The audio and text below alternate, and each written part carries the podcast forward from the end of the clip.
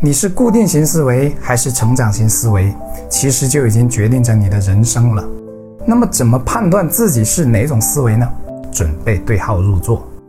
成长型思维的人更相信自己可以通过不断学习和练习提升，所以更愿意主动学习，更愿意接受变化，适应性更强。固定型思维又是怎样的呢？有几大特点，看是不是在说你。比如，避免挑战，避免困难，讨厌变化，轻易放弃，关注限制，甚至认为努力没有用。用一句话来概括，就是总待在舒适区，不想学。不想动，《诗经》里说“如切如磋，如琢如磨”，后来被《论语》引用，意思是探讨学问、学习成长、修身养性，就要经过切磋琢磨，就像手艺人把一个很不起眼的树头做成漂亮的茶几的过程。玉不琢不成器，玉要经过精雕细琢才能成为一件有用的器物。可玉原本是什么？原本只是石头，其实人的变好不也是这样的道理吗？谁一开始就是人才呢？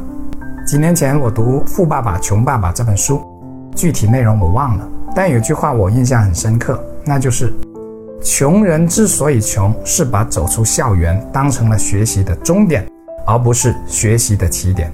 巴菲特的导师查理芒格说：“我这辈子见过的聪明人当中，没有一个是不坚持读书的。”一个都没有。两千多年前，孔子从学习的角度把人分成四类，你看看自己属于哪一类？从上到下分别是：生而知之，学而知之，困而学之，困而不学。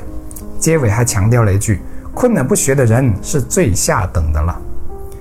一些人终日胡思乱想，从不学习，思来想去越来越焦虑、迷茫、抑郁。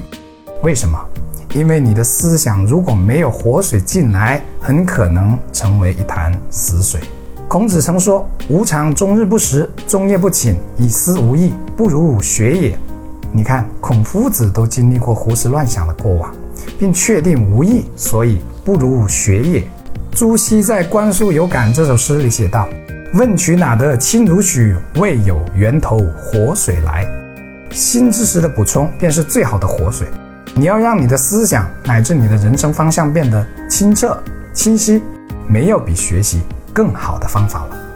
最后值得注意的是，听书、看视频、看课程是轻学习，无法代替深度阅读。